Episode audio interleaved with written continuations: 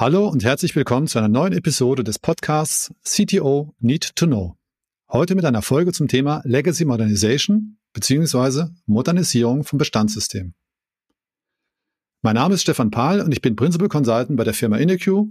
Ich bin seit über 35 Jahren in der Softwareentwicklung unterwegs, als Entwickler, Architekt und seit meiner Zeit bei InnoQ auch zunehmend als Berater. Unter anderem habe ich eben auch mit Legacy Modernization zu tun. In dem Podcast CTO Need to Know geht es aber nicht um mich und auch nicht um InnoQ, sondern darum, mit Entscheidern über Themen wie Legacy Modernization aus ihrer Sicht zu sprechen. Daher darf ich heute meinen Gast Andreas Kadler von Sprengnetter begrüßen. Andreas, bevor wir starten, die obligatorische Vorstellung. Wer bist du? Was machst du? Was macht Sprengnetter? Ja, vielen Dank, Stefan. Äh, danke auch für die Einladung. Ähm, ich bin Andreas Kadler. Ich bin äh, Geschäftsführer bei Sprengnetter, genau genommen bei der Sprengnetter Real Estate und wir kümmern uns um Immobilienbewertung. Also wir machen nur Immobilien, aber rund um die Immobilie dafür alles. Und äh, wir machen seit 1979 quasi das Geschäft mit der Immobilienbewertung und äh, haben angefangen, Immobilienbewerter auszubilden, haben dann irgendwann gemerkt, dass wir ähm, die auch mit Literatur und Software versorgen sollten und haben seit den 90er Jahren dann eben auch angefangen, Software zu entwickeln. Und äh, da sammelt sich natürlich dann so einiges an im Laufe der Jahre. Und äh, so haben wir doch eine ganze Anzahl an Bestandssystemen, die wir heute in der Verwaltung und in der Pflege haben und die wir eben auch bei unseren Kunden im Einsatz haben. Unsere Kunden sind Immobilienmakler, Immobiliensachverständige, Banken, Versicherungen, Bausparkassen und viele, viele äh, ja, Auftraggeber aus der öffentlichen Hand. So viel mal ganz kurz zu uns. Cool. Und ich mache das jetzt seit 25 Jahren, vielleicht noch ganz kurz äh, gesagt, äh, dass ich quasi in der IT-TK-Softwareindustrie unterwegs bin. Du siehst auch jünger aus als ich, also von daher kann ich das auch glauben. ähm, macht ihr die Software selber?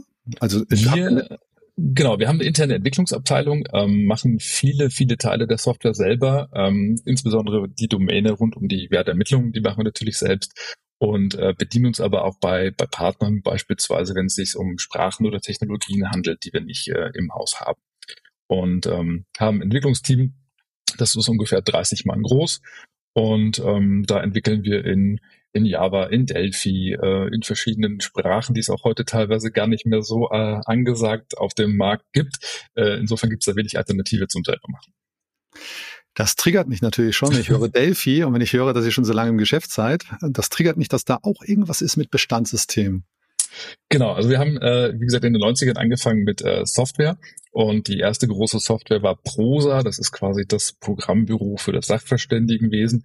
Ähm, eine Software, wo quasi der Sachverständige sein komplettes Büro darüber abwickelt und seine Bewertung vornimmt. Und die ist eben in Delphi entstanden, weil das damals so die Technologie war, die wir im Haus hatten, die wir gut verstanden haben. Und ähm, so ist das quasi dann ja begonnen worden. Software hat jetzt gute 30 Jahre auf dem Rücken. Ähm, tut noch immer genau das, was sie soll und ist auch so eigentlich die einzige auf dem Markt, die ein Atomkraftwerk im Erbpachtverfahren bewerten kann. Also für die Immobilienbewerter da draußen ist das das Schlachtross äh, ihrer, ihrer Tätigkeit. Und natürlich ist das dann irgendwann immer schwerer zu fliegen. Also wir haben heute noch genau zwei Entwickler, die genau verstehen, was die Software tut und äh, wie sie das tut, was sie da tut und äh, die eben Hand anlegen können, wenn irgendwo was weiterentwickelt werden muss oder eben neue Feature rein sollen, die auf neue rechtliche Rahmenbedingungen angepasst werden muss. Und insofern haben wir uns dann 2020, 2021 entschieden, die ins Web zu überführen. So, denn äh, wie das immer so ist, ne, die Kunden wachsen natürlich auch irgendwann aus ihrer Software raus. Äh, es gibt eine Verjüngung in dem Sachverständigenwesen da draußen. Und ähm, heute möchte nicht jeder auf einem Windows Desktop PC arbeiten mit einem 24 Zoll TFT Monitor, sondern die sind dann eben auch äh, unterwegs auf einem iPad oder wollen mal mit einem Mac arbeiten oder so Surface Studio ist ein ganz angesagtes Gerät bei den Kollegen. Das hat dann allerdings eine andere Bildschirmauflösung und äh, Delphi ist nicht so richtig UI-freundlich. Das skaliert dann nicht so richtig schön mit. Und insofern kam dann der Wunsch auf, okay, lass uns doch mal Websoftware machen. Und ähm, da haben wir dann InnoQ auch um Unterstützung gebeten und haben das Projekt dann Prosa Web genannt. Und so ist dann quasi eine Legacy-Software, die wir seit 30 Jahren haben, eben modern interpretiert worden und ins Web übersetzt worden. Und äh, daran arbeiten wir gerade ganz fleißig, ist in der vierten Beta-Phase jetzt äh, diesen Monat und geht dann Anfang nächsten Jahres quasi live an die Kunden. Ganz spannendes Projekt. Das ist eine super Management, Management-Summary. Jetzt können wir schon aufhören, weil du hast schon in einem Bogen alles erzählt. Ich würde mal, ich würde mal gerne nochmal zu dem Begriff Bestandssysteme zurückkommen. Würdest du meinen, dass das ein Bestandssystem ist, also 30 Jahre? Macht es das Alter aus oder was macht für dich ein Bestandssystem aus? Ja, das Bestandssystem äh, ist relativ einfach zu fassen. Also wenn ich eine Technologie habe, die eine gewisse Zeit auf dem auf dem Buckel hat, dann habe ich äh, technische Schulden, dann habe ich quasi Teams, die sich verändert haben um diese Software herum. Manchmal sind die Leute, also gerade bei 30 Jahre alter Software, nicht mehr an Bord, die das mal irgendwann ersonnen und äh, konzeptioniert haben, so dass man dann auch nicht mehr fragen kann, wie waren das mal äh, damals da in Zeile, Zeile 7, äh, was hast du dir dabei gedacht? Das, das fällt dann irgendwann weg. Und insofern ist das natürlich klar eine Bestandssoftware. Die tut zwar noch, was sie soll und äh, die bietet für die meisten Kunden immer noch Nutzen, aber irgendwann muss man wieder dran. Ähm, Software ist unglaublich äh, ja, stark Veränderungen unterworfen. Gerade in unserem Bereich gibt es viele regulatorische Anforderungen, die dann eben äh, wiederkehrend auf die Software einprasseln. Und wenn ich dann die Entwickler nicht mehr an Bord habe, die das äh, erdacht haben oder eben sich bestimmte Dinge nicht mehr in so eine Software hineinbringen lassen, dann wird das einfach irgendwann schwer und dann veraltet so eine Software eben auch. Dann mhm. ist der Schritt gekommen, die entweder zu modernisieren. Ähm, das muss man in unserem Umfeld auch behutsam machen, weil Banken, Versicherungen äh, und Sachverständige sind sehr scheue Kunden, da muss man sehr behutsam mit Veränderungen sein, gerade wenn man dann äh, hart Technologieumbrüche macht. Ähm, insofern geht man entweder ganz behutsam an die Software ran und pflegt die weiter und verändert sie eben nur so viel, wie man muss, oder man macht eben den großen Wurf und äh, baut dann Nachfolger ab. Das sind so die beiden Optionen, die ich dann habe. Kannst du nachvollziehen, wenn es Firmen gibt, wenn es Entscheider gibt, die sagen, ja, ich weiß, es ist ein Bestandssystem, ja, ich weiß, es ist alt, ich, war, ich weiß, die Technologien sind auch nicht mehr so ans Hip, aber ich mache da immer noch mein, mein Geschäft. Ich, äh, das ist immer noch eine wertvolle Software, die tut, was sie tun soll. Warum soll ich die jetzt modernisieren? Kannst du nachvollziehen, dass es Firmen gibt, die sagen, sie wollen da gar nicht ran? Gibt es natürlich auch und es äh, ist auch oft eine gute Entscheidung, das so zu tun. Also ich habe ja oft Cash-Cow-Unternehmen, ähm, die im Grunde genommen ein oder zwei Softwareprodukte im Feld haben, die genau das tun. Also die verdienen jedes Jahr Geld, ähm, die haben keine wahnsinnigen Modernisierungsdrücke, weil äh, sich in dem Bereich vielleicht nicht viel verändert. ERP-Systeme ist ein schönes Beispiel dafür. Ne? Also mhm. die wurden irgendwann mal Ende der 90er entwickelt und ähm, dann habe ich vielleicht mal eine Mehrwertsteueränderung oder ich habe irgendwie eine Währungsumstellung von D-Mark auf Euro. Aber ansonsten passiert in den Systemen ja relativ wenig. Also es wird immer noch eingekauft, es wird immer noch verkauft, es werden Rechnungen geschrieben, es werden Einkaufsbestellungen verarbeitet. Ähm, der darunterliegende Code, ähm, der muss ich halt vielleicht mal auf eine neue Windows-Version anpassen, aber ansonsten habe ich da eigentlich Legacy, die vernünftig Geld verdient. So, und ähm, ich mag jetzt nicht die Kollegen der ERP-Software dissen, ne, bitte nicht falsch verstehen, aber das ist ein relativ stabil laufender Bereich an Software, wo ich wenig dran müsste, wenn ich nicht wollte. Dann kommen natürlich irgendwann ähm, Innovationen, die vielleicht dem Kunden die Arbeit erleichtern können, äh, wie zum Beispiel jetzt AI. Das ist auch in unserem Sektor eine spannende Innovation.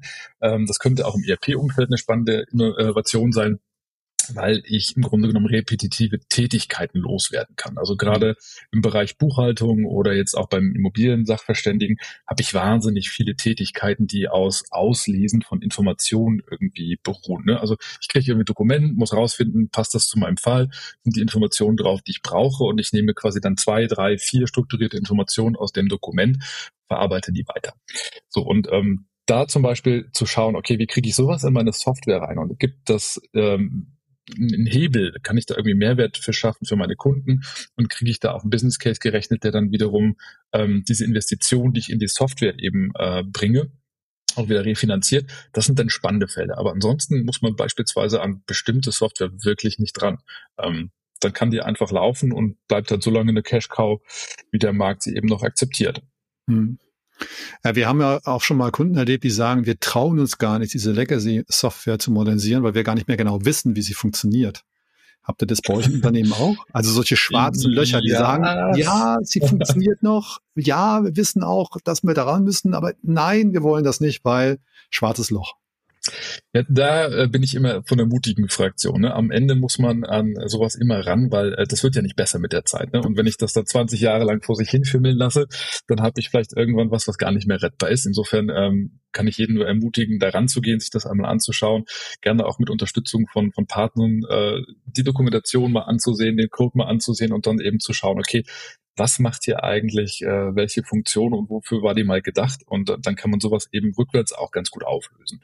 Und ähm, so ähnlich ist das bei uns eben mit, mit Prosa auch. Also das ist ein Dinosaurier in einer äh, Umfänglichkeit, die kann im Prinzip wirklich alles. So, wir werden das nicht in diese neue Software retten können. Also diese gesamten Funktionalitäten, die da in 30 Jahren entstanden sind, jetzt irgendwie in ein oder zwei Jahren eine Websoftware zu gießen, ist völlig illusorisch. Ne? Ähm, das wissen auch alle Beteiligten. Und da muss man dann ein Stück weit Mut zur Lücke haben und sich auf die 80 Prozent konzentrieren, die eben mein Geschäft äh, ja möglich machen und die es eben auch nötig hat. Und alles andere würde ich dann erstmal grob liegen lassen und dann über die Zeit wieder nachentwickeln. So, mhm. so gehen wir eben im Grunde genommen bei Prosa auch vor. Weil also 30 Jahre in, in eine Websoftware zu gießen, das ist ein immenser Aufwand. Also das bezahlt nachher auch wieder kein Kunde. Dass man versucht, eins zu eins einfach die Funktionalität genau. rüber zu retten, ja, ja. Ja. Und ja, ich kenne das, das ist ja auch ganz, ganz oft so bei Legacy-Software. Die hatte einen Zweck, die wurde irgendwann mal erdacht und dann hat sich über 30 Jahre das Geschäft aber auch fortentwickelt. Ja. Und ich wette, bei jeder Legacy-Software gibt es Funktionen, die werden einmal in zehn Jahren benutzt. Das ist halt ja. die Frage, muss man die jetzt umfangreich in eine neue Software retten oder eben modernisieren oder kann man die vielleicht auch einfach abschalten? Richtig, ja. Ja, ich hatte einen Kunden, die ähm, aus der Versicherungsbranche, die hatten auch so diese alten Terminal-Anwendungen. Und da waren die Sachbearbeiter schon so trainiert, die mussten gar nicht mehr gucken, die hatten ihre Tastenkürze. Und dann ging es darum, die Software zu aktualisieren. Und dann sagte der Auftraggeber, die Software muss sich aber so verhalten wie die Terminal-Anwendung. Also die Tastenkürzel und die Masken müssen genauso aussehen, weil die Sachbearbeiter kennen das. Ja, das, das ist in der Tat äh, gerne gerne genutzt. Also ich habe, äh, bevor ich quasi in die, die freie Wirtschaft gegangen bin, bei der Telekom lange gearbeitet ne? und äh, habe 15 Jahre quasi Konzernerfahrung und ähm, die haben auch eine SAP-Variante benutzt, das war glaube ich R2 zu der Zeit noch und da gab es zum Beispiel für einen Tiefbau ähm, immer die Funktion mit Tastenkürzeln, die haben so GWTEL äh, Terminal Kommandos benutzt und dann hattest du halt NTB 80 neue Transaktionen, das konnten die alle blind, ne? Ähm, die konnten dann die, die Aufmaße da blind eingeben und die, die Tiefbauarbeiten blind bestellen ähm, hat irgendwie drei Minuten gedauert pro Auftrag und dann war immer die Frage, wenn wir da jetzt eine GUI draufsetzen, hm, dann dauert das ja mindestens mal irgendwie zehn Minuten, bis der mit der Maus da hin und her geklickt hat. Hm. Ja, ähm, die Frage ist, wo finde ich denn noch Mitarbeiter, die in zehn Jahren bereit sind, auf dem schwarzen Bildschirm zu gucken den ganzen Tag und mit NTP 80 und irgendwie Tastenkürzeln da Aufträge einzugeben? Da ist immer die Frage, ist das nicht ein aussterbendes Feld? Und insofern ähm, muss man so ein bisschen schauen, schaue ich in die Zukunft oder schaue ich eher in den Rückspiegel, was meine Anforderungen an die Software angeht? Und ähm, Tastenkürzel sind schön, die kann man aber ja auch in Websoftware einbauen oder die kann man auch in, in moderne GUIs einbauen. Mhm. Und ähm, dann hindern die einen nicht daran, äh, seine Software zu modernisieren. Du meinst, Mausbedienung ist überbewertet. Man kann auch mit Tastenkürzel einfach. Man kann wunderbar auch mit Tastenkürzel arbeiten, aber ähm, für den geneigten Einsteiger ist eine Maus einfach immer noch das äh, erlebbarere Eingabegerät auf jeden Fall. Ich will nochmal auf den Punkt zurückkommen, als du gesagt hast, dass diese Software jetzt schon 30 Jahre alt ist, dass man nicht mehr so viele Leute findet, die Delphi programmieren können. Das ist auch so ein Phänomen, oder? Dass manche Probleme sich einfach auch durch einen biologischen Druck, sage ich mal, ergeben. Weil die Leute werden einfach nicht jünger, die gehen einfach irgendwann mal in Rente oder noch schlimmer, sie versterben natürlich auch irgendwann mal. Ähm, habt ihr noch andere Zwänge gehabt oder andere Treiber gehabt? Also ich meine, dass, dass irgendwann mal die Leute nicht mehr da sind, die Software zu warten, ist ja eine. Das andere sagtest du ja auch schon mal, dass die Kunden was Neues erwarten. Ist das auch für dich, für euch genau, so? Du hast, ähm, du hast irgendwann auch Druck vom Markt. Also klar, jetzt der, der Trend geht in Richtung Websoftware und die Leute wollen mobil arbeiten. Die ähm, Software ist quasi ja bei uns auch auf Geräte gelockt. Äh, das heißt, du hast dann deinen Desktop-PC im Büro und kannst nur dort arbeiten. Ah. Okay. Das schränkt dich natürlich auch äh, in gewisser Weise ein. Dann kannst du eine Zweitlizenz für deinen Laptop vielleicht noch haben. Aber das war dann quasi auch so die Mobilität der 90er und der 2000er Jahre und heute ist Arbeiten überall quasi Standard geworden. So insofern ist äh, Websoftware eigentlich die moderne Alternative dafür. Das erwartet der Kunde auch, das kennt er von allen Systemen. Und warum sollen wir ihm das nicht auch bieten? So, und dann äh, interessanter Aspekt ist eben auch die Teamzusammenstellung. Ähm, du hast ja bei Teams typischerweise immer einen Effekt. Da kommen Leute halt hochmotiviert von der Uni, ähm, die haben dann ihre Ausbildung genossen, die haben dann irgendwie den, den heißesten Scheiß mitgebracht von der Uni und bauen quasi auf dem Stack dann irgendwie Software. So, und dann ratzfatze 30 Jahre um und dann ist der heißeste Scheiß natürlich nicht mehr unbedingt der heißeste Scheiß. Dann hast du halt zum Beispiel mit Delphi mal gestartet vor 30 Jahren, das war irgendwie hip und cool. Ähm, und heute kriegst du kaum noch irgendwie bei Borland die Lizenz und das Service Pack verlängert, weil die jetzt sagen so, ach, also wenn es unbedingt sein muss, für 4000 Dollar machen wir das nochmal. Aber äh, so richtig heiß drauf sind die halt auch nicht mehr. So, und ähm, dann hast du den zweiten Effekt, du bekommst ja eine gewisse Routine dann in deiner Sicht auf die Dinge und in deiner äh, Arbeitsweise und das ist gar nicht bös gemeint, aber du bekommst nicht immer dann Lösungen, die eben ähm, den modernsten Anspruch auf Architektur haben, die die schnellste und effizienteste Art der Lösung sind für ein gewisses Problem. Und ähm, da kann sich irgendwie auch keiner von frei machen. Wenn man so ein gewisses Alter erreicht hat, wenn man eine gewisse Berufserfahrung erreicht hat, dann nimmt man natürlich lieber die Lösung, die man schon irgendwie im Gepäck hat, als vielleicht auf einer Konferenz oder einem neuen Fachbeitrag oder in irgendeinem Blogpost irgendwann zu schauen, gibt es da vielleicht irgendwie bessere Werkzeuge für und äh, kann ich das vielleicht anders lösen, als ich es in der Vergangenheit getan habe. Diese Neugierde und dieses immer wieder ausprobieren wollen, geht so ein bisschen verloren auf dem Weg. Und das ist in Teams eben, die lange zusammenarbeiten, die lange auf dem gleichen Produkt sind, irgendwann ganz normal. Das schleift sich ein. Ähm, das ist auch gar kein böser Wille, sondern das ist einfach, glaube ich, die menschliche Natur. Und insofern tut so ein Impuls von außen immer mal wieder gut, dass man sich so ein bisschen challenge und sagt, okay, guck mal, sind wir noch auf dem richtigen Pfad unterwegs, nutzen wir die richtige Technologie, ähm, lösen wir das Problem effizient genug? Ähm, oder eben wenn du jetzt so neue Dinge hast wie zum Beispiel äh, AI, kriege ich das in meine Software überhaupt rein? Ne? Ähm, mhm. Da würde man natürlich gut daran tun, jemand extern mal zu befragen, als jetzt denjenigen, der vor 30 Jahren angefangen hat, die Software zu programmieren, diesen Auftrag mitzugeben. Also der wird das vielleicht auch begeistert aufnehmen, weil er auf das Thema irgendwie Lust hat, aber er wird, glaube ich, nicht die effizienteste Strategie finden, um das in sein Produkt einzubauen. Mhm. Das kann ich sehr gut nachvollziehen. Ich kann mir auch vorstellen, den Punkt, den du angesprochen hast, dass es natürlich schwierig ist, Leute jetzt gerade in Zeiten von Personalmangel, Fachkräftemangel, Leute zu gewinnen, die jetzt Delphi programmieren sollen. Und wenn die dann vielleicht trotzdem kommen und dann auf einmal feststellen, das ist gar nicht so hip und mein Kollege, der auch mit mir studiert hat, macht was ganz Neues, dann haben die natürlich vielleicht auch nicht so die Motivation, bei euch weiter zu bleiben. Also ich glaube, gerade für Fachkräfte ist es schon wichtig, dass man halt auch mit der Zeit geht und die auch motiviert, da mitarbeiten, wenn es darum geht, diese Software weiterzuentwickeln. Ähm, ja, du musst ja den Leuten auch eine Perspektive bieten. Also es genau. will ja keiner irgendwie 20 oder 30 Jahre jetzt ein Produkt mit einer Sprache irgendwie weiterentwickeln, sondern du willst ja gerade als Entwickler auch dich ausprobieren, ein paar neue Dinge ja. kennenlernen, ähm, mal irgendwie was austesten. Und insofern ähm, versuchen wir schon dann einen breiten Mix herzustellen und auch äh, den Leuten eine Perspektive aufzuzeigen, dass sie mal ins Java-Team wechseln können zum Beispiel oder ähm, mal in PHP arbeiten für zum Beispiel eine E-Commerce-Umgebung und da ein bisschen Abwechslung eben dann auch passiert. Jetzt haben wir schon ein paar Gründe gehört, was bei euch die Modernisierung antreibt. Gibt es denn für euch auch, weil ihr, du sagst ja, ihr arbeitet ja ganz in verschiedenen Branchen, da irgendwie regulatorische, gesetzliche Vorgaben, die euch, ich sag mal, dazu sanft motiviert haben, da was zu modernisieren? Gibt es da etwas, wo man ja, sagt? Wir haben, wir haben bei der Regulatorik eher den, den umgekehrten Ansatz. Das ist ja so ein bisschen das Absurde. Die Regulatorik hätte am liebsten, dass alles so bleibt, wie es ist und nur den okay. modernsten Anforderungen an äh, die gesetzlichen Grundlagen entspricht. Da ist Modernisierung eher wirklich eine ganz äh, grazile Angelegenheit, weil man es nur in ganz kleinen Dosen machen kann. Und ähm, wenn das mit Internet Explorer 6 funktioniert, dann ist das natürlich am besten, weil äh, der ist in der Bank immer noch extrem common. Und äh, insofern ist da aus regulatorischer Perspektive der Druck gar nicht so groß. Ähm, also wenn du dann neue Gesetze hast, wie jetzt zum Beispiel eine, eine Beleihungswertverordnung, die für Banken dann extrem relevant ist, oder eine MR-Risk, die eben andere Risikoumgänge äh, von dir fordert, dann musst du halt immer gucken, ist meine Software, die ich habe, ähm, damit äh, entsprechend compliant oder muss ich da irgendwas nachbauen oder nachprogrammieren. Ähm, das ist gar nicht so aufwendig. Was eher spannend ist, sind so Themen wie jetzt zum Beispiel irgendwie Klimarisiken oder ESG-Themen, die eben auch auf Immobilien natürlich ähm, dann einzahlen sollen. Da musst du dann eben Funktionalitäten erweitern, musst APIs anbinden, die dann eben zum Beispiel von äh, den üblichen verdächtigen Playern, die solche Risikodaten eben haben, Rückversicherer sind das natürlich in der Regel, äh, die dir dann eben erlauben, so beispielsweise Klimarisiken für deine Objekte mit äh, hinzuzunehmen weil Banken natürlich jetzt schauen müssen, okay, ich habe jetzt vielleicht strukturiertes Risiko, weil ich bestimmte Objekte in einer Region ganz stark drin habe. Ähm, habe ich da irgendwie große Risiken in meinen Büchern oder vergleicht sich und verteilt sich das relativ äh, gleichmäßig. Da ist es dann eben wichtig, dass man schnell solche Dinge anbinden kann, integrieren kann und in seine Software aufnehmen kann. Und, Guter ähm, Punkt. Das ist, wenn das man ist das dann eher Modularisierung am Ende, ähm, so dass ich quasi eine Legacy-Software wirklich so modular halte, dass ich sowas ergänzen kann, ohne dass es mir im Grunde genommen die komplette Software dann verändert oder zerstört, wenn ich mhm. nicht das ergänzen muss.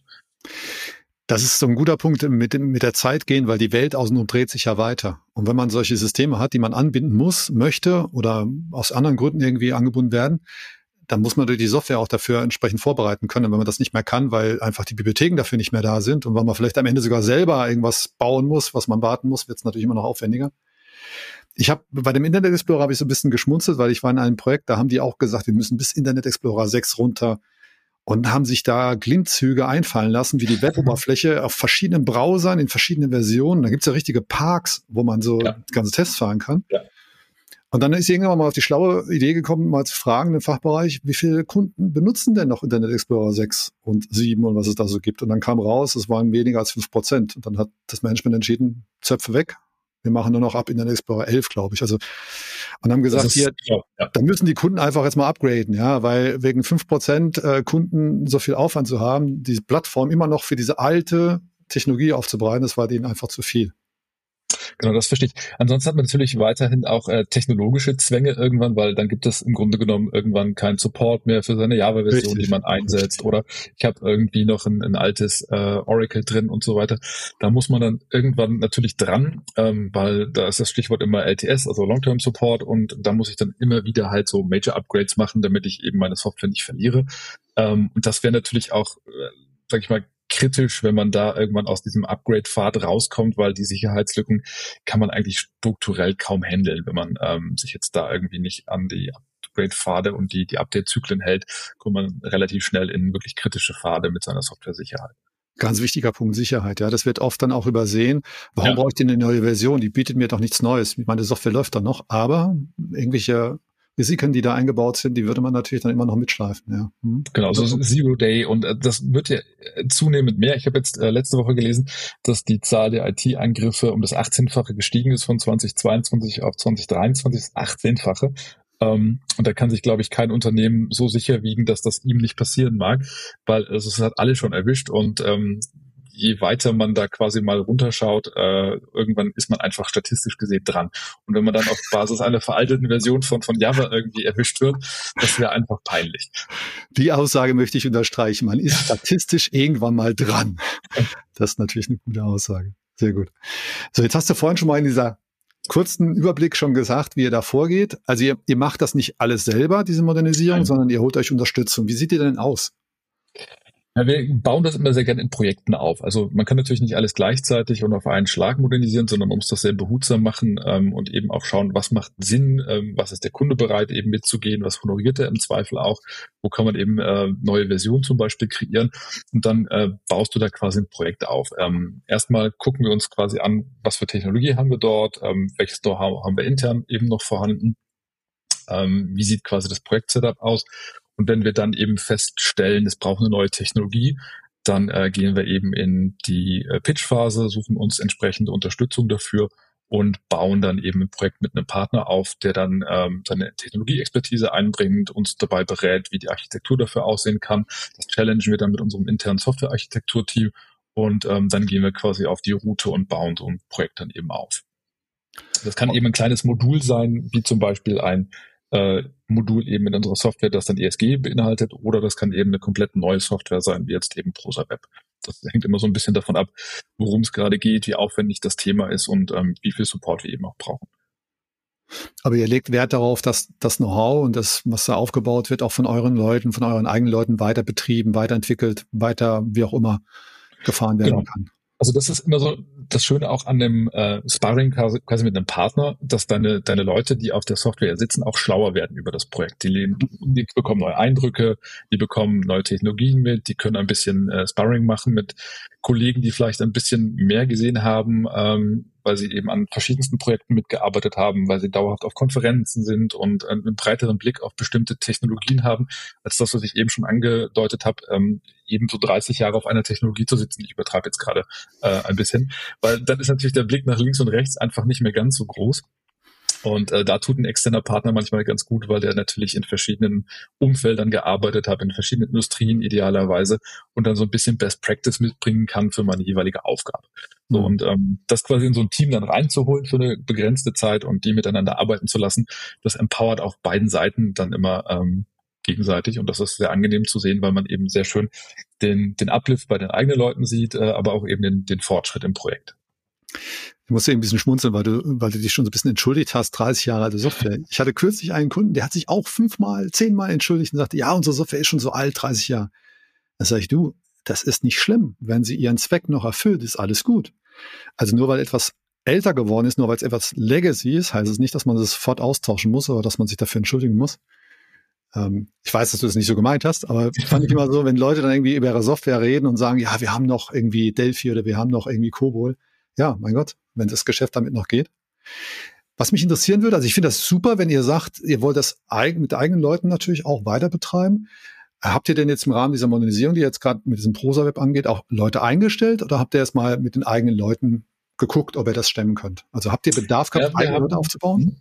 Wir haben äh, in dem Fall jetzt quasi die, die eben angesprochene Perspektive nochmal gezogen und haben quasi Leuten, die bis dato in Delphi gearbeitet haben und äh, an dem Delphi-Produkt gearbeitet haben, ähm, eben die Möglichkeit geboten, jetzt auch auf Ruby, also in dem Fall arbeiten wir auf Ruby, ähm, auf Ruby quasi zu wechseln und in Ruby einzusteigen und mit den Kollegen hier gemeinsam zu arbeiten, bestimmte ähm, Themen im Projekt auch zu übernehmen und ähm, denen quasi wirklich eine längere Perspektive auch im Unternehmen wiederzugeben und einen technologischen Wechsel nochmal, sodass du quasi dann auf den, das nächste Level kommst, wenn ich das mal so sagen darf. Das finde ich auch, äh, was oft halt auch ein bisschen in den Hintergrund stellt, äh, gestellt wird, ist, dass nicht nur Technologie modernisiert werden muss, sondern ich sage es jetzt mal flapsig, auch Mitarbeiter müssen modernisiert werden. Und die wollen natürlich auch, also viele wollen auch, dass sie da auch weiterkommen und dass sie das, was du sagst, dass sie eine Perspektive haben, mit neuen Technologien, mit neuen spannenden Themen zu arbeiten. Hast du erlebt, dass das schwierig war mit den Leuten, dass sie sich vielleicht auch ein bisschen dagegen gewehrt haben? Mensch, ich mag gar nichts Neues machen, ist doch gut so, wie es ist, wieso müssen wir was ändern? Ja, du hast ja bei, bei Legacy-Modernisierung nicht nur die technische Seite, also ein sehr schöner Aspekt, den du gerade ansprichst, sondern du hast ja eigentlich auch ein Change-Projekt im Hintergrund. Ne? Mhm. Ähm, denn du hast ein Team, das war in den meisten Fällen ja auch sehr erfolgreich, weil wenn eine Software 30 Jahre alt geworden ist, dann ist sie das nicht ohne Grund. Dann hat mhm. die einen gewissen Erfolg auf dem Markt generiert. Und ähm, dann musst du erstmal diesen Erfolg und vor allen Dingen auch diese Historie ein bisschen brechen. So, weil du musst den Leuten halt sagen, okay, 30 Jahre Erfolg in der Vergangenheit sagen noch nicht, dass wir auch 30 Jahre Erfolg in der Zukunft haben. So, und das ist erstmal ein hart zu verdauendes Stück Arbeit, was da vor allem liegt und äh, die Leute dann zu motivieren, zu sagen, jetzt gehen wir in die Veränderung, das ist erstmal Schmerz ähm, und wir gehen in diese Veränderung, weil, so, das muss man gut erklären, das muss man sehr gut begleiten, da muss man sehr viel kommunizieren und dann muss man auch sehr stark ein Stück vorangehen und an diese Transformation glauben und die ersten kleinen Erfolge und Umstellungserfolge generieren, damit dann eben das Team auch sieht, das lohnt sich. Ich gehe mit auf diese Reise und äh, ich investiere auch meine Zeit jetzt eben in so eine Transformation oder in eine Modernisierung bei, bei so einem Stück. Das ist äh, eigentlich der härtere Teil der Arbeit, ehrlicherweise, weil wenn man jetzt nur in Gänsefüßchen auf die Technologie schaut, dann ist das alles relativ gut beherrschbar und liegt auch so offensichtlich auf, äh, auf dem Papier, was man da im Grunde genommen heben kann. Aber der Change-Prozess dahinter ist der sehr viel aufwendigere. Das heißt, mit Menschen arbeiten ist das härtere Brot. Ja, das würde ich jetzt so nicht sagen, aber ähm, das ist auf jeden Fall der, der äh, anstrengendere Teil der, des Projektes, ähm, weil der natürlich ein bisschen unkalkulierbarer ist. Also Technologie kann natürlich auch mal ein paar äh, Rückschläge haben, dass Dinge nicht so funktionieren, wie du es dir wie du es dir vorstellst, aber du hast natürlich bei, bei Mitarbeitern unterschiedliche Motive, du hast äh, unterschiedliche Erfahrungen, vielleicht ist sowas in der Vergangenheit mal schief gelaufen, da muss man jetzt erstmal wieder den Beweis antreten, dass das gut werden kann. Ja. Ähm, und so weiter. Also das sind so Dinge, die liegen einfach auch oft unter der Wasserlinie und äh, da muss man dann sehr behutsam äh, mit umgehen und eben auch äh, schauen, dass man keinen verliert unterwegs. Und mhm. das ist bei Software ein bisschen anders, weil da steht halt alles im Code im Zweifel und ähm, das kriegt man irgendwie gelöst, das kann man logisch erklären und äh, das ist relativ rational. Okay. Jetzt ähm, hast du vorhin schon gesagt, dass ihr da schrittweise vorgeht. Und dann habe ich vorhin noch gehört, dass ihr die Software an einen bestimmten Rechner bindet, also dass es da so einen Log gibt. Ist das auch mit der neuen Software so? Und wie geht ihr damit um? Nee, ist das nicht. Das ist bei der, bei der neuen Software nicht so, okay. ähm, weil Websoftware hat natürlich den großen Vorteil, dass ich sie eben ortsungebunden und auch äh, plattformungebunden benutzen kann. Die ist quasi an eine User-Lizenz gebunden. Also ich kann mich mit meinem User dort einloggen und dann habe ich quasi dort meine kompletten Dinge wie äh, aktuelle Bewertungen, meine Historie und so weiter komplett äh, quasi auf der Hand. Und die historische Software ist quasi deshalb rechnergebunden, ähm, weil wir das quasi als Lizenzierungsverfahren ähm, so hinterlegt haben, dass du quasi eine Erstplatzlizenz und eine Zweitplatzlizenz äh, bekommen kannst und die ist dann quasi typischerweise auf Desktop-PC und nochmal auf äh, Windows-Laptop aufgespielt. Mhm. So ist quasi die Historie. Und ähm, ja, das ist äh, einfach so gewachsen, weil äh, bestimmte Leute dann in ihrem Sachverständigenbüro auch mehrere Arbeitsplätze brauchen. Dann konntest du quasi jeden Arbeitsplatz lizenzieren. Das ist äh, klassisch, wie es eigentlich jeder früher gemacht hat, dass du äh, ein Stück PC, eine Lizenz gebraucht hast. Wenn ihr jetzt die Software modernisiert, wird die schon freigeschaltet oder wart, also macht ihr die komplett fertig, bevor ihr die neuen Kunden äh, vorstellt oder wird da schon quasi eine Zwischenversion in, Betru in, Betru in Produktion genommen? Wir haben jetzt in der äh, Prose Web Software quasi gerade die vierte Beta äh, im aktuellen Stadium draußen. Die ist jetzt am Montag gerade live gegangen. Und das heißt, wir haben jetzt quasi drei Runden mit Kunden schon äh, gemacht. Die erste war noch komplett ohne Ausgabe. Ähm, da haben wir einfach nur sehen wollen, wie ist denn so das User-Feedback auf die UI und äh, ist das verständlich? Haben wir die Funktionen gut abgebildet, weil natürlich Web-Software und Desktop-Software eine unterschiedliche Tiefe haben. Also ich habe jetzt zum Beispiel eine Desktop-Software, da kann ich 16 Tiefen irgendwie meiner Menüs abbilden und dann habe ich da noch einen Assistenten und dann geht da noch ein Modal-Window auf und dann geht da noch irgendwie ein Assistent auf, der mir erklärt, was da gerade passiert. Das ist natürlich in der Web-Software unmöglich und das würde auch keiner wollen, ehrlicherweise. Mhm. So, und ähm, das heißt, ich muss erstmal Kunden, die das Alte gewohnt sind, vorsichtig an das Neue heranführen. Darum haben wir sehr früh mit einer Beta begonnen und äh, das so ein bisschen als Lackmustest auch verstanden, ob sie unseren Weg dort äh, mitgehen, ob sie das verstehen, wie wir das aufbauen, ob sie die Struktur gut finden. Dann sind wir quasi weitergegangen über den Schritt der Ausgabe. Das heißt, dann konnte ich das erste Mal wirklich auch ein Gutachten drucken und sehe im Grunde genommen, was ist denn eigentlich jetzt mein, mein Produkt, was ich aus dieser Software herausbekommen kann und haben dann eben immer weiter Funktionen ergänzt. Also äh, typischerweise kommst du ja von wohnwirtschaftlichen Immobilien, die sind ein bisschen in Gänsefüßchen leichter. Dann kommt irgendwann ähm, mehr Gebäudetypen auf dem Grundstück, dann kommt vielleicht noch ein Nebengebäude, Garage und so weiter und so fort. Und das wurde dann eben Stück für Stück ergänzt, um die Komplexität eben langsam hochzufahren. Das haben wir dann immer wieder vertestet mit Kunden. Der Kundenkreis wurde auch immer größer, der auf diese Software herauf durfte. Und dann geht's jetzt quasi nach dem Abschluss der Beta 4 wirklich in den, den ersten Live-Gang und ähm, dann können die Kunden das auch kaufen. Aber ihr macht das ja dann vorbildlich. Ihr, während der Entwicklung werden jetzt quasi schon Kunden eingebunden, dass sie schon direkt Feedback geben und dass ihr dann iterativ daran arbeiten könnt. Das ist ja super. Ich hab, ja, also ich glaube, es ist unglaublich vermessen, äh, als Entwickler zu glauben, dass man genau weiß, was der Kunde will. Und äh, da kann man ganz böse gegen den Baum fahren. Und insofern äh, macht es aus meiner Erfahrung Sinn, so früh wie möglich einfach mal so einen Reality-Check zu machen und zu schauen, bin ich eigentlich auf dem richtigen Weg und baue ich das, was der Kunde nachher auch benutzen möchte. Da hast du vollkommen recht. Aber es gibt immer noch viele, die sagen, das muss so sein und wir machen das jetzt und äh, der Kunde muss das dann halt akzeptieren. Worauf ich hinaus will, ist, ich hatte jetzt kürzlich auch einen Kunden, der sagt, na, die Software ist jetzt beim Kunden im Betrieb. So, und jetzt entwickeln wir die weiter und ich kann das doch nicht am Live-System machen. Und macht ihr das jetzt, also wenn die jetzt in Betrieb genommen wird, habt ihr Releases oder wie, wie macht ihr das, wenn ihr dann neue Software-Features einbaut bei Software, die bereits in Produktion ist? Ist dann, also, da haben wir dann Releases, ja. also da haben wir dann Releases. Und ähm, wir haben ja auch äh, Banksysteme, wie gesagt, die für große äh, Bankinstitute unterwegs sind. Da haben wir dann typischerweise drei Release äh, Cycles pro Jahr. Also du kriegst quasi drei Major Releases, wo dann bestimmte Funktionen ergänzt werden oder auch mal irgendwie Fehler äh, gefixt werden, wenn sich dann einer eingeschlichen haben sollte. Und ähm, so ist das quasi eben bei der, der großen Software auch. Da wird es ein bisschen mehr werden, weil wir eben nicht so stark in einem Umfeld sind, wo Veränderung immer durch viele, viele Gremien muss, sondern da kannst du als Einzelkunde ja auch äh, flexibler beliefert werden. Und wenn wir dann neue Funktionen schippen, dann gibt es ein Release und dann hast du quasi mit dem Update die neuen Funktionalitäten.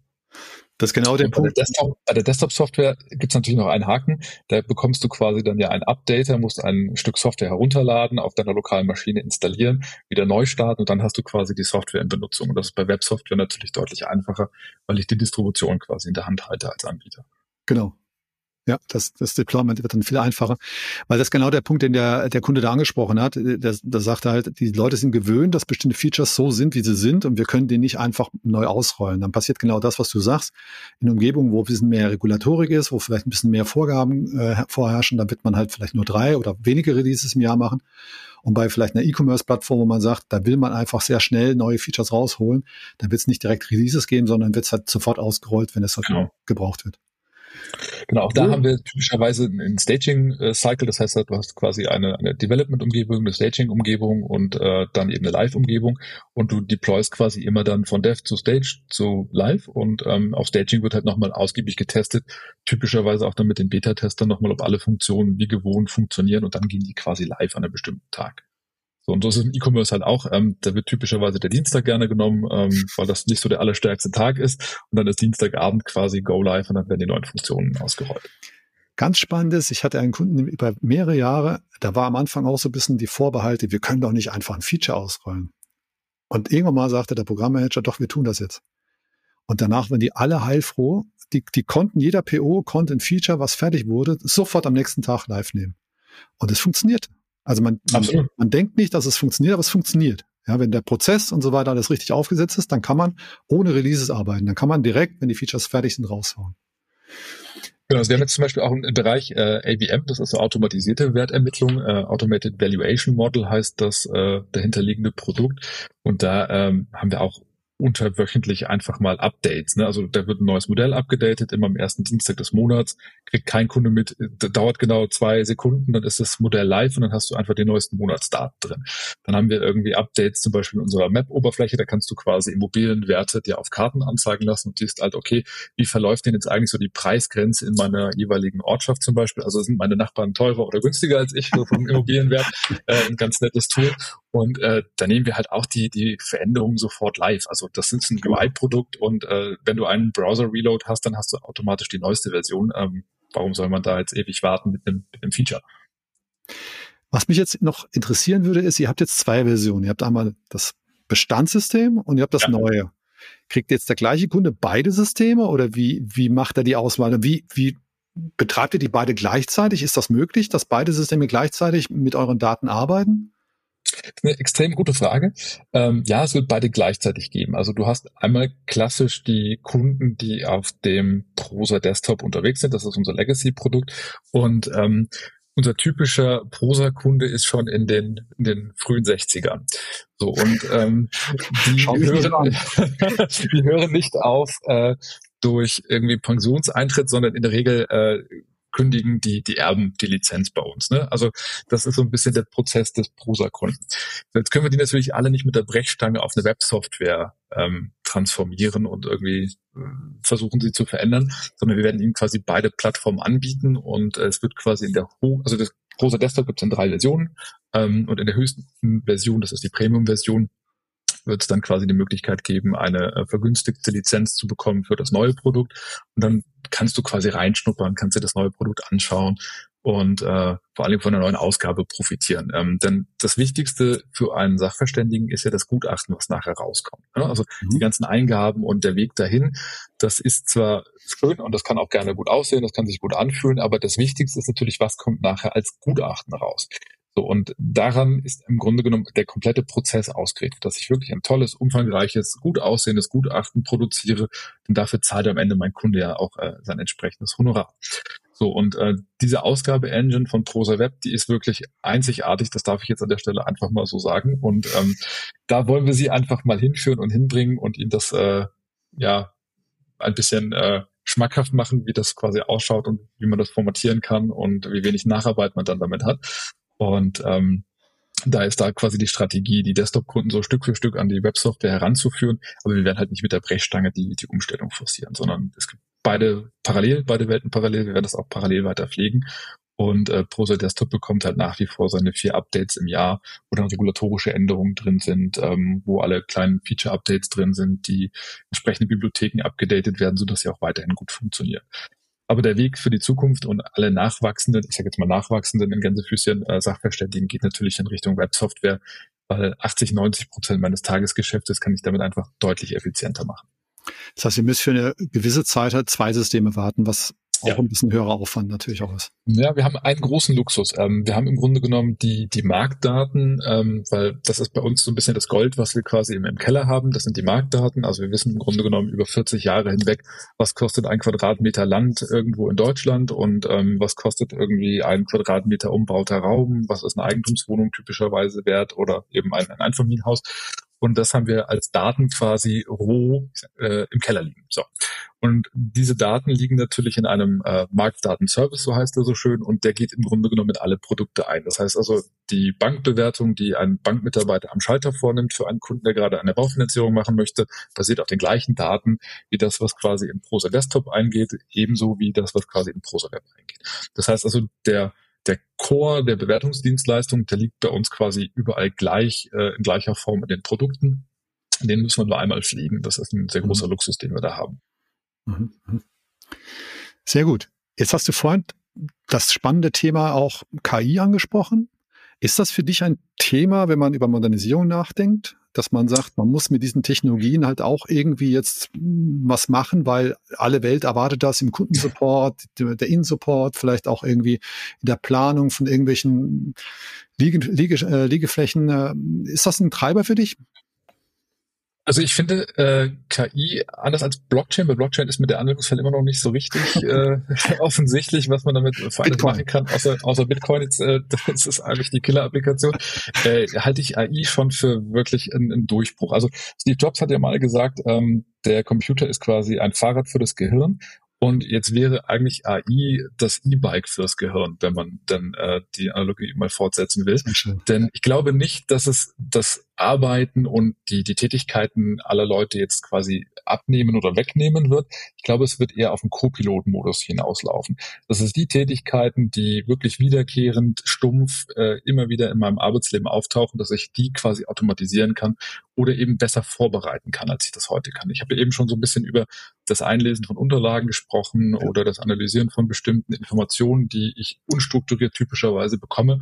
Und da setzen wir zum Beispiel ähm, AI heute schon ein und haben da die ersten Tests, Grundbücher zum Beispiel auszulesen, ähm, so dass ich immer automatisch weiß, ohne dass ich das jetzt wirklich im Detail irgendwie lesen muss, sind da Lasten drauf, äh, was steht da im Grunde genommen im Grundbuch drin, was für Eintragungen habe ich da und kann das dann eins zu eins eben in meine Bewertung übernehmen. Und ähm, wir haben auch experimentiert mit zum Beispiel dem Erstellen von, von Texten. Ähm, da haben wir auch gute Erfahrungen gemacht. Allerdings, ich, ich sage das, verschmutzen KIs äh, typischerweise ein bisschen. Ähm, da hattest du mal von Halluzinieren gesprochen, als wir äh, zuletzt mal darüber sprachen. Das finde ich einen sehr schönen Begriff. Ähm, und dann hat man im Grunde genommen so ein bisschen das Problem, dass er sich Texte aus den Fingern saugt, die keinerlei äh, ja, Rückschluss mehr zu dem Original, was ich an Input reingegeben hatte, ähm, irgendwie herstellen lassen. Und daran äh, sind wir so ein bisschen ja, verzweifelt will ich nicht sagen, aber daran haben wir so ein bisschen äh, Anlass genommen, das zurückzustellen, das Thema, wie man quasi Texte generieren kann auf Basis von KI. Das wird in der späteren Version irgendwann kommen. Im Moment sind wir quasi auf dem, ja, Pfad unterwegs, dass wir das Produkt dazu nutzen, um eben strukturierte Informationen zu gewinnen und diese ganzen mühsamen Einzeltätigkeiten, das Abtippen von irgendwelchen Informationen eben für den, den Gutachter und den Bankmitarbeiter ähm, zu minimieren. Und äh, in der späteren Version wollen wir uns eben auf das Thema Texte nochmal konzentrieren, weil als Gutachter schreibe ich unglaublich viele lange Prosatexte zu entsprechenden Schäden am Objekt oder wie ist denn die Lage und so weiter. Und das kann natürlich eine KI zumindest mal gut vorformulieren. Mhm. Ähm, würdest du auch sagen, dass wenn ihr jetzt weiterhin Delphi nutzen würdet, wenn ihr da jetzt nicht diesen Schritt gegangen wärt, dass das schwieriger wäre, AI, wie du es nennst, einzubauen? Oder denkst du, ach, naja, da wird es auch Mittel und Wege geben? Ja, wir haben bestimmte Funktionen quasi über Web-Interfaces dann angebunden an Delphi. Das ist auch nicht ganz elegant, ehrlicherweise. Und man verliert eigentlich den User immer ein Stück weit, weil ich, es, es öffnet sich ein Browserfenster, da funktioniert dann die nächste Funktionalität und dann springe ich quasi wieder zurück. Ist technisch nicht so richtig elegant, ist auch vom, vom UX-Aspekt nicht so richtig elegant, würde aber funktionieren. Ähm, ich glaube aber, dass der Weg eigentlich in der Cloud viel eleganter ist und ich habe vor allen Dingen ja die Dokumente dann auch alle an einem Ort und kann eben die Vorteile komplett genießen. Und also wenn man ehrlich ist, führt eigentlich an der, der Cloud und der Weiterentwicklung in diese Richtung nicht wirklich ein Weg vorbei. Und ähm, das ortsunabhängige Arbeiten, was jetzt über Corona viele lieben gelernt haben, ähm, ist eben ganz klarer Gamechanger. Und das führt, finde ich, noch viel stärker zu, zu Websoftware und, und Cloud als ja, Datenperformance-Dienstleistung äh, dahinter. Aber die Kombinatorik zwischen Regularien im Cloud und DSGVO und irgendwelchen anderen Datenschutzvorgaben, wie geht ihr damit um? Ist das für euch ein Thema? Ja, ähm, also wir müssen auf zwei Aspekten so ein bisschen immer äh, rumdenken. Also wir haben quasi einmal die, die Sparte, die, die Real Estate, die ich verantworte. Da dürfen wir relativ frei arbeiten, weil wir eben nicht reguliert sind, äh, diesen ganzen IKS-Anforderungen und den, den BaFin-Regularien nicht so stark unterliegen. Da können wir eben sehr agil arbeiten. Wir haben äh, Azure zum Beispiel im Einsatz, wir haben AWS im Einsatz und können da verschiedene Technologien verwenden. Ähm, auf der anderen Seite haben wir eben unsere Finance-Sparte und da haben wir alles auf eigenem Blech in Hochsicherheits- äh, Okay. weil da ist einfach dann äh, in der Bankenlandschaft noch sehr stark äh, restriktiv eingeschränkt, was du verwenden darfst und was nicht. Ich persönlich glaube, das wird sich irgendwann auflösen müssen, weil wir haben es als Europäer komplett versäumt, Hyperscaler in Europa äh, anzusiedeln und es gibt wenig Alternativen. Ich habe jetzt quasi zwei Pole, zwischen denen ich wählen kann. Ich habe einmal irgendwie den asiatischen Pol äh, oder ich habe den, den amerikanischen Pol und kann mich dann entscheiden, welchem Hyperscaler ich denn meine Daten anvertrauen möchte. Und ähm, es gibt wenig gute Alternativen zu AWS und, und Azure aus unserer Sicht. Äh, insofern haben wir da Applikationen wie zum Beispiel das AVM auch in den Azure gehostet. Mhm. Ich komme mal langsam zum Schluss, äh, so ein bisschen Ausblick. Ihr habt jetzt diese Modernisierung angefangen mit diesem Prosa-Web. Da hätte ich so zwei Fragen. Würdest du es nochmal tun? Unbedingt. Unbedingt. Und ich wäre ich wäre sogar ein bisschen mutiger und würde den, den Schritt äh, früher gehen. Okay. Ähm, und äh, ja, also würde ich auf jeden Fall nochmal machen, weil wir die, die Kunden dahin äh, mitnehmen und ihnen auch folgen müssen, ehrlicherweise ein Stück weit. Ähm, und weil wir die, die Software äh, so viel besser machen konnten als das, was Desktop-Software hergibt. Okay. Und, und die anderen Systeme, die ihr habt, stehen dann auch quasi schon auf der Roadmap, dass die auch modernisiert werden oder sind die erst zehn Jahre alt?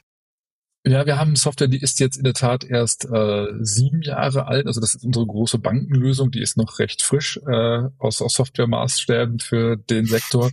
Ähm, da gehen wir eher in die Modularisierung und in die eben angesprochenen Themen, wie zum Beispiel jetzt äh, ESG-Module einzubinden oder eben äh, weitere APIs anzuschließen. Also die wird eben modularer und äh, feingliedriger, so dass sie bestimmten Aspekten dann besser entspricht. Ähm, und bei den äh, großen Softwaren sind wir dann eigentlich ganz gut durch. ProsaWeb ist jetzt die, die erste große Aufgabe und äh, ja, da sehen wir jetzt dann im Q1, wie es der Markt annimmt. Da bin ich sehr gespannt drauf. Und äh, ja, war auf jeden Fall eine sehr spannende Reise bis hierhin und äh, ich würde es auf jeden Fall wieder tun. Super. Andreas, wir sind jetzt, glaube ich, auch mit der Zeit so langsam am Ende. Hast du noch ein, eine Nachricht, eine Botschaft? Was sollten Entscheider tun, wenn sie über Modernisierung nachdenken? Ich würde mir auf jeden Fall äh, die Zeit nehmen, tiefer reinzugucken in die Software. Ich würde mich nicht scheuen davor, sie anzuschauen. Äh, mhm. Und Modernisierung lohnt eigentlich immer aus den äh, eben schon angesprochenen Gründen. Also ich muss technisch immer äh, up to date bleiben, damit ich dann nicht irgendwo aus den LTSen rauslaufe. Ich muss schauen, dass meine Kunden äh, nicht irgendwann abspringen und auf das nächste bessere Produkt springen. Und ich muss natürlich die Wartbarkeit und Pflegbarkeit mit dem internen Team immer im Auge behalten. Insofern führt aus meiner Sicht nicht wirklich einen Weg dran vorbei, irgendwann mal an die Software zu gehen. Okay. Dann, Andreas, bedanke ich mich für deine Zeit, auch für die ganzen vielen Einblicke in eure Modernisierungsstrategie. Ähm, ich bedanke mich auch bei den Zuhörern für das Aushalten. Wir haben jetzt eine Dreiviertelstunde. Tatsächlich schneller ist vergangen, ist schneller vergangen, als ich gedacht hätte. Vielen Dank, Andreas. Danke, Stefan. Danke für die Einladung.